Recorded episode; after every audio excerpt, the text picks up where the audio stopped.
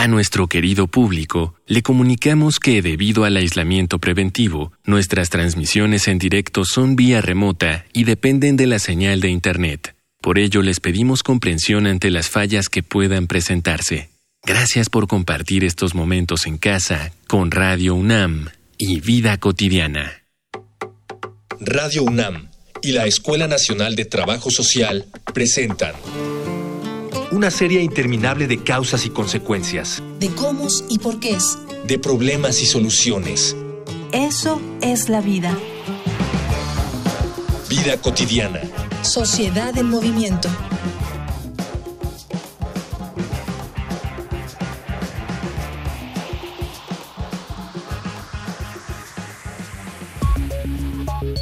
En días recientes se han hecho muchas declaraciones sobre cómo cambiará nuestra vida ahora que debemos convivir con el SARS-CoV-2. Hasta que no se encuentre una vacuna eficiente y de amplia distribución, nuestras mecánicas sociales tendrán que transformarse. Pero desde el inicio del confinamiento ya hemos visto diferencias. El trabajo se realiza a distancia. Las reuniones con amigos y familiares son prohibidas por su alto riesgo. Los servicios de entrega funcionan más que nunca y aún falta atender a esa otra gran necesidad humana, el amor. Muchas parejas se han visto separadas por las medidas de distanciamiento y necesitan optar por dinámicas de interacción digital o romper la cuarentena para verse a escondidas, aún con el riesgo que esto supone. Por ello, en esta emisión de Vida Cotidiana, Sociedad en Movimiento, hablaremos sobre qué pasa en el noviazgo y el COVID-19, con la maestra Nelia Tello Perón y con el doctor José Íñigo Aguilar Medina, ambos profesores de la Escuela Nacional de Trabajo Social. Dialogar para actuar, actuar para resolver.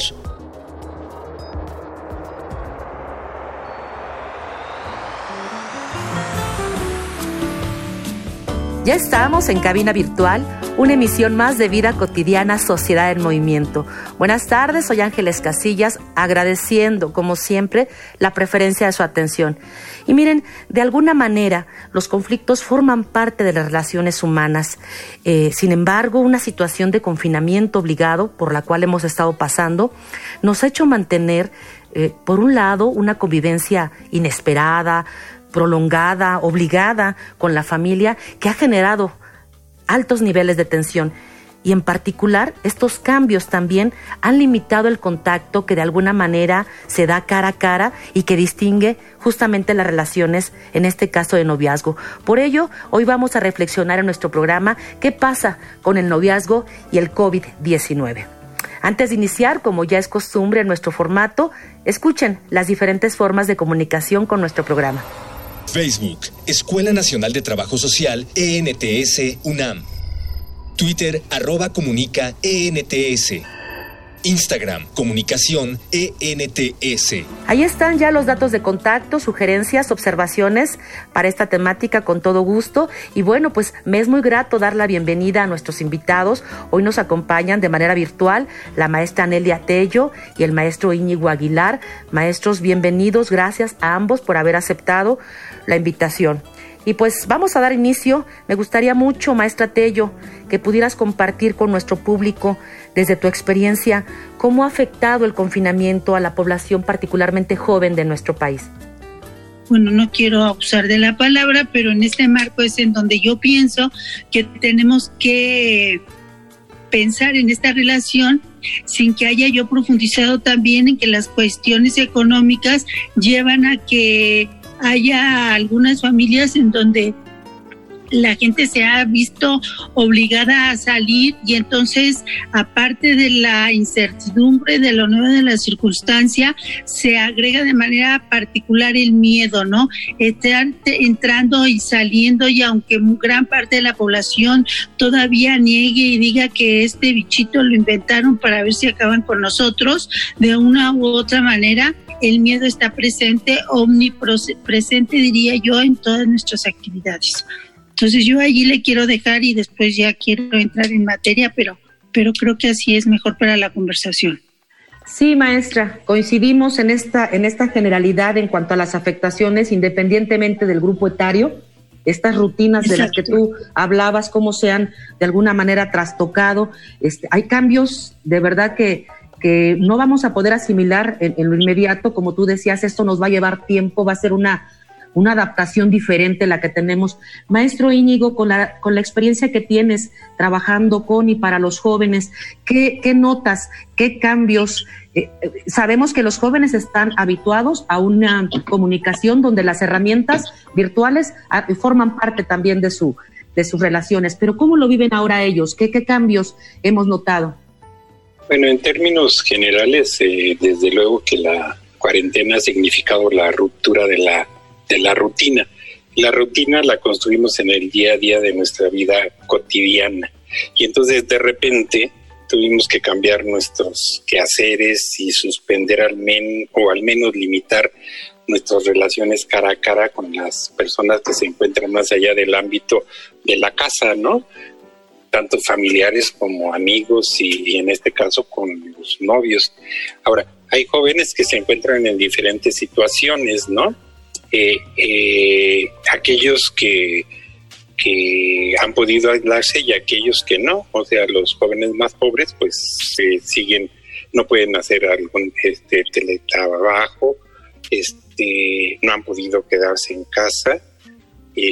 Eh, en cambio, los que estudian o trabajan o pueden hacer teletrabajo sí han podido quedarse en casa y esto da diferentes niveles de, manejo de las emociones. Los jóvenes se caracterizan por, por tener unas emociones que están aprendiendo a manejar y además con los cambios que se darán después de en la adolescencia, pues también esto los, los, los inquieta y les eh, les ofrece nuevas oportunidades de ir conformando su personalidad. Eh, hay una ventaja a pesar de pues todas las limitaciones que es la que nos da la cuarentena, que es eh, las, eh, las nuevas tecnologías y los teléfonos inteligentes. Entonces nos permiten estar cerca de los que están este, lejos y también nos permiten aislarlos de alguna manera de los que están cerca. Entonces, esto ayuda en el confinamiento porque los jóvenes no solamente, aunque tengan una casa pequeña, un departamento pequeño, pueden aislarse usando los audífonos, el teléfono y estableciendo eh, relaciones tanto con sus amigos como con los, con los novios. Entonces, creo que la panorámica en la que los jóvenes se encuentran a partir del confinamiento o no confinamiento, pues es muy, muy, eh. Es amplia, sí, de alguna manera tienen acceso a esta, a esta tecnología y no de ahorita, ah, obviamente ahora la han utilizado con mayor, con mayor fuerza. Les voy a invitar, maestra Tello, maestro Íñigo, a un material que nos prepara producción con datos justamente relativos a esta temática. Vamos a una infografía social. Infografía social. De acuerdo a la Organización Mundial de la Salud, es baja la tasa de mortalidad por COVID-19 entre los menores de 50 años, especialmente los jóvenes de hasta 30 años. Pero esto no quiere decir que estén libres de caer en estado grave. El subsecretario de Prevención y Promoción de la Salud, el doctor Hugo López Gatel, informó de manera clara que la juventud no es un factor que deba darnos un exceso de confianza. La Secretaría de Salud reportó que las entidades federativas con mayor índice de contagios por COVID-19 a lo largo de la pandemia han sido en la Ciudad de México, el Estado de México y Baja California, en ese orden, mientras las entidades con menores cantidades de contagios son Zacatecas, Durango y Colima. En estos días es normal que una pareja experimente un sentimiento de duelo en su relación. Expertos en psicología explican que el no ver a nuestra pareja puede llegar a generar depresión, ansiedad y frustración. Para lidiar con los sentimientos negativos, se ofrecen las siguientes recomendaciones. 1. Entender que el aislamiento nos afecta psicológicamente porque va en contra de nuestra naturaleza. 2. No dar por hecho que la distancia física será también emocional. 3. Estimular la creatividad en los rituales en la conexión virtual. Ver películas, comer juntos a través de videollamada, jugar online, entre otras. 5. Tener actividades en conjunto y estimular el tipo de calidad. 6. Evitar tomar decisiones importantes para la pareja y la vida mientras estamos en crisis y no hay una fecha clara de normalidad. 7. Tocar otros temas distintos a la pandemia por coronavirus, ya que la sobreinformación genera mayor estrés y ansiedad. 8. Mantener la esperanza de que se volverán a ver, dado que esto es algo pasajero y puede funcionar para reforzar la comunicación y enfocar a cada uno en sus metas personales. Ya regresamos de la infografía social, estamos platicando de qué pasa con el noviazgo y el COVID-19. Y obviamente estamos platicando con especialistas en el tema, la maestra Nelia Tello, el maestro Íñigo. Antes de la infografía social, platicaba el maestro Íñigo acerca de pues de alguna manera estas estrategias que las y los jóvenes diseñan para sostener la comunicación y el contacto. Y sabemos que hay muchas plataformas, que hay muchas eh, oportunidades, digamos, digitales, inclusive para el manejo de nuestras emociones.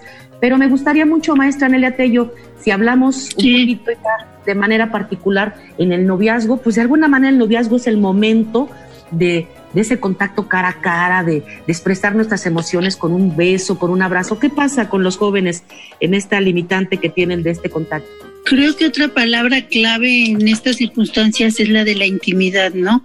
Una cosa es la intimidad y la cercanía a la que nos presta, a la que podemos solucionar con estos aparatos y esta, todas estas alternativas que nos ofrecen, pero otra es la ansiedad que nos causa, ¿no? Eso que tú dices, la falta de la presencia, de la, la, la, no presencia más que la presencia virtual nos empieza y sobre todo a ellos a, causar una serie de ansiedades, una serie de, de miedos en relación al otro, en donde puede entender, si estaba yo leyendo que desde el punto de vista psicológico se tiende mucho a, empezar a, tener inseguridades que te llevan al miedo y empiezan a, tratar de controlarse mutuamente y de controlarse todo el, todo el tiempo. Podría, podríamos asociarlo al deseo sexual no satisfecho que finalmente acaba siendo satisfecho desde otras, mm, con otras modalidades también, con el sexting y todas estas nuevas formas de poder hacerlo, pero no lo, es lo mismo porque no dan lugar a la posesión que uno tiene que uno tiene en mente en el momento en que hay que tiene enfrente a alguien a quien supuestamente ama y que frecuentemente el amor lo confundimos con la posesión. Entonces, estamos viendo que en estos momentos se crean diferentes tipos de ansiedades. Hay una ansiedad en el ambiente, hay una ansiedad desde el punto de vista del sustento y hay otra ansiedad desde el punto de vista de la salud pero la, ansiedad en relación a lo que son las relaciones particulares entre jóvenes, yo diría jóvenes muy jóvenes y, y adolescentes que están incursionando en este momento, se puede convertir en un problema muy grande si aparte en las relaciones familiares no hay comprensión de estos de estos aislamientos y de estos momentos que pasan tanto tiempo en el celular, ¿no? De repente uno piensa que ve a alguien con los ojos ojeroso y amarillo, pues es que no duerme porque te la pasó toda la noche en el celular haciendo en diferentes eh, versiones.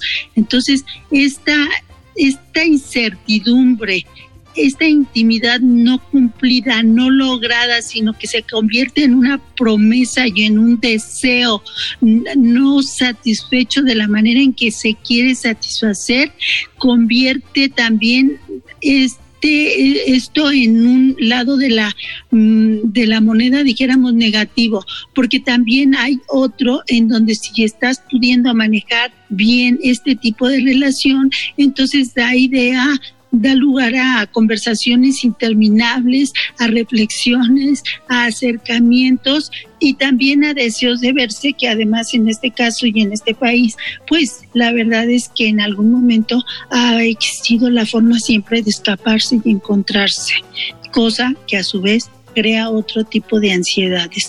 Entonces la intimidad, la ansiedad y las formas diversas yo creo que es lo que caracteriza, caracteriza esta época.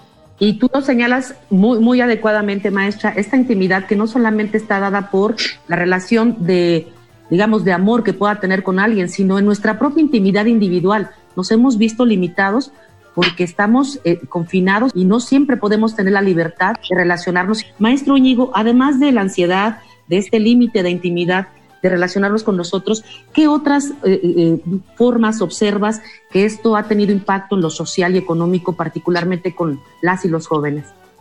Bueno, yo creo que sin duda la cuarentena se ha inmiscuido en las relaciones de, de noviazgo o de, de pareja eh, que, que, mantienen los jóvenes. Y yo creo que es la que, como decía la maestra Tello, la que más afecta emocionalmente. Sin duda, eh, en el aspecto económico, la cuarentena a nivel nacional tiene todas las características de una verdadera catástrofe, sobre todo para los que están insertos en la economía informal y para las personas que son despedidos por las quiebras de los negocios y empresas. Más ahora que pues el gobierno federal se dio a la tarea de desmantelar el seguro popular que bien que mal funcionaba y que la nueva propuesta pues no acaba de cuajar, ¿no? Y además de haber bajado el presupuesto destinado a todo el sector, a todo el sector salud. Yo creo que eh, el impacto social eh, se puede medir porque ha fracturado el tejido social y el tejido social entendido como el encargado de establecer las relaciones que le permiten a todo grupo de personas satisfacer sus necesidades biológicas y sociales que le son básicas. Entonces eh, causa mayor incertidumbre sobre la vida y centra las preocupaciones eh, de, los, de todas las personas y también en especial de los jóvenes en la cuestión de si se, se contagiarán del COVID-19 lo que puede generar o lo que genera en muchas personas pues estrés, ansiedad y, depresión. Sin embargo, al mismo tiempo noto que con el paso de la cuarentena y las medidas de distanciamiento eh, también les producen a los jóvenes cierta sensación de seguridad, es decir, estoy cumpliendo con lo que se me pide y entonces esto evita el, que me pueda eh, contagiar. Obviamente los jóvenes y las personas más vulnerables son las que se viven solos o lejos de sus familias, como son los estudiantes que están adscritos a una universidad en otra ciudad o en otro país, los que, los que tienen ingresos bajos o los que padecen de alguna eh, alteración mental. Y bueno, en un país donde el apapacho es tan importante, pues yo creo que es lo que más nos afecta, ¿no? Porque acentúa esa ansiedad y el deseo de que termine pronto el confinamiento. Y también, bueno, hay parejas que, que rompen el confinamiento para estar juntos, pero bueno, esto también les causa una serie de problemas y de, y de mm, reclamos familiares. En concreto, pues eh, eh, la separación de cuerpos significa la separación de la relación. Por lo tanto, la pandemia pone en crisis a las parejas, es un tercero en discordia, ¿verdad? Es una relación de pareja 3 donde el COVID-19 pues está irrumpiendo sin haber sido llamado por nadie en esta, en esta relación. Qué bien lo señalas, como este tercero en discordia, este que irrumpe esta relación. Evidentemente estos cambios tan drásticos que tú señalas, maestro Íñigo, que también nos indica la maestra Tello, eh, que ha afectado todas nuestras rutinas, me parece importante poder ir concluyendo el programa eh, vamos a, primero vamos a ir a una a un segmento que distingue este, esta emisión de vida cotidiana es testimonios. ¿Qué piensan las y los jóvenes? Les voy a invitar a nuestro auditorio a que escuchemos Voces en Movimiento. Voces. Voces en movimiento. Hola, soy Alejandra Rizo, tengo 24 años y actualmente tengo una relación con la que llevo dos años, ocho meses. Antes de la contingencia, pues nuestros medios de comunicación normales era todo el día WhatsApp, pocas veces usábamos alguna plataforma. Sin embargo, con la contingencia, pues ahora usamos plataformas de videollamadas y seguimos en contacto por WhatsApp. La verdad es que casi no nos vemos, pero estas plataformas de videollamadas pues nos han ayudado en la comunicación. Hola, me llamo Alba, tengo 25 años y desde hace 5 años y medio tengo una relación con mi novio. A los dos nos gustan los libros, algunas historias, cuentos, novelas y en este sentido lo que nos ha funcionado es leernos algunos fragmentos de estos libros y mandárnoslos ya sea como audio o como videos cortos. Otra cosa que hemos usado, aunque ha sido un poquito caótico, es jugar juegos de mesa a distancia. Nos pasamos los tableros y tratábamos de jugar Monopoly, si mal no recuerdo, en videollamada. Estuvo, estuvo interesante.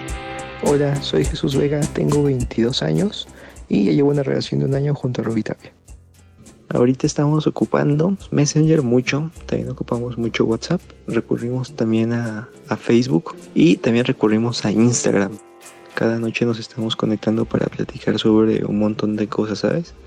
Ahora nos ponemos a platicar no solamente de noticias o de cómo nos fue en el día, sino que de pronto si leemos algo nos lo compartimos, nos ayudamos en temas de trabajo, estudiamos juntos, por ejemplo, también nos pusimos a entrenar, hacer un poco de deporte en casa juntos, de repente por ahí si hay algo este que esté en vivo que queremos ver, pues también nos lo ponemos y después lo platicamos, está está chido tenemos ya ahí cierta libertad. Se ha convertido como en un late night show que compartimos entre ambos. Entonces este es algo que, que está muy padre en la cuarentena. Esperemos no se pierda después de.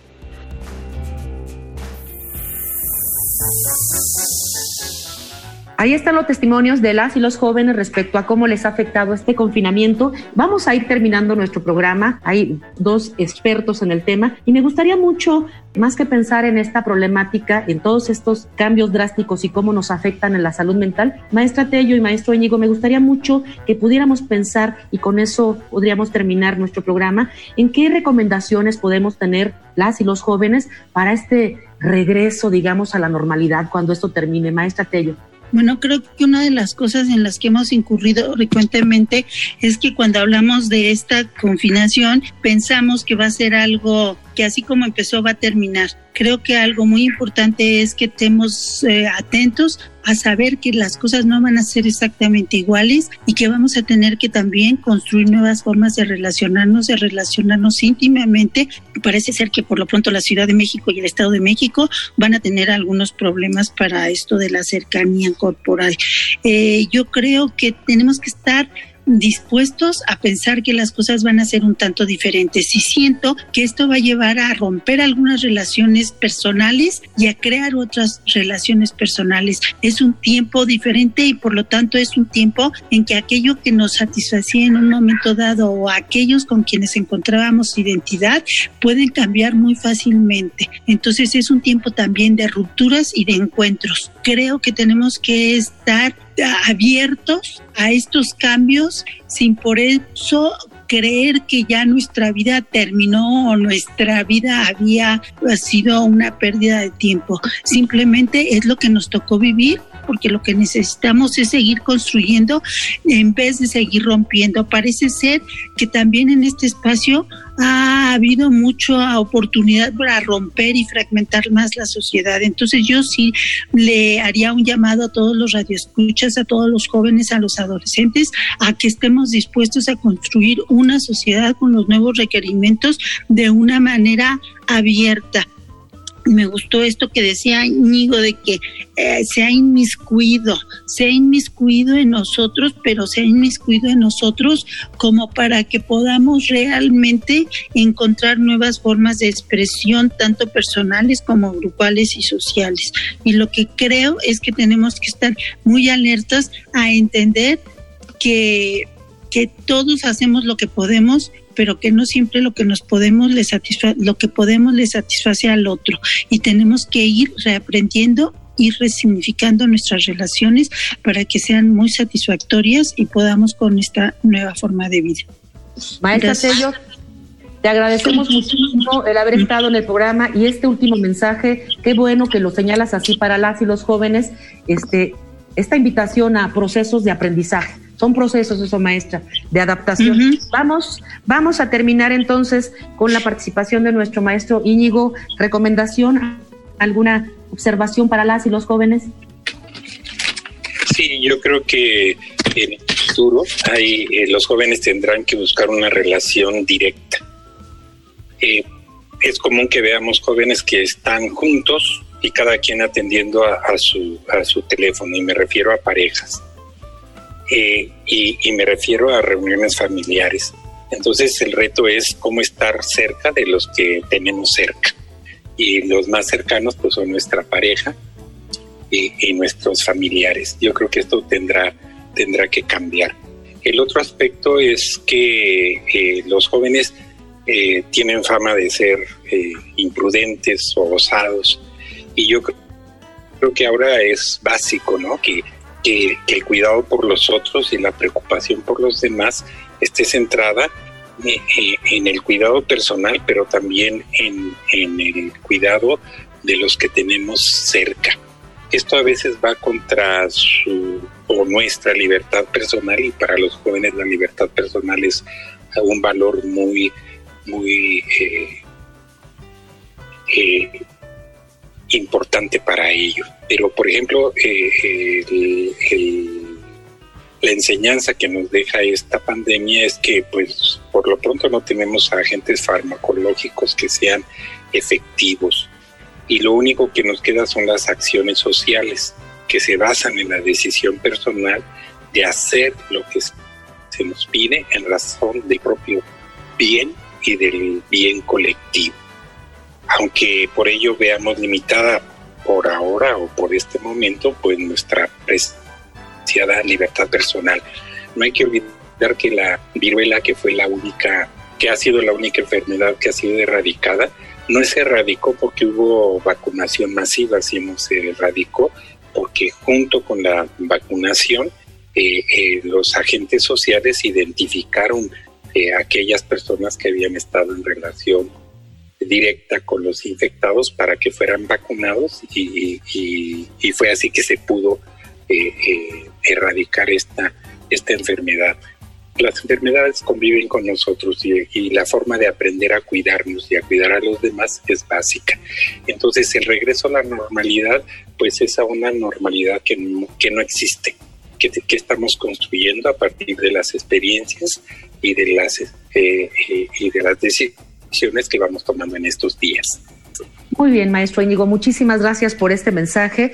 Yo creo que compartimos la opinión los, las personas que estamos en cabina virtual, que las crisis también son o pueden representar momento de mucho crecimiento. Gracias, maestra Tello, gracias, maestro Íñigo, y por supuesto quiero agradecer a quienes nos escuchan como siempre en cada emisión, por supuesto a quien hace posible nuestro programa, en producción Miguel Alvarado, en postproducción Luis Tula, en la información Carolina Cortés, Georgina Monroy, la coordinación valiosa de Araceli Borca, el apoyo de verdad de Mónica Escobar. Yo soy Ángeles Casillas, les espero el próximo viernes en punto de las de la tarde, ya lo saben, 96.1 de FM Radio UNAM. Tengan un excelente fin de semana. Bonita tarde.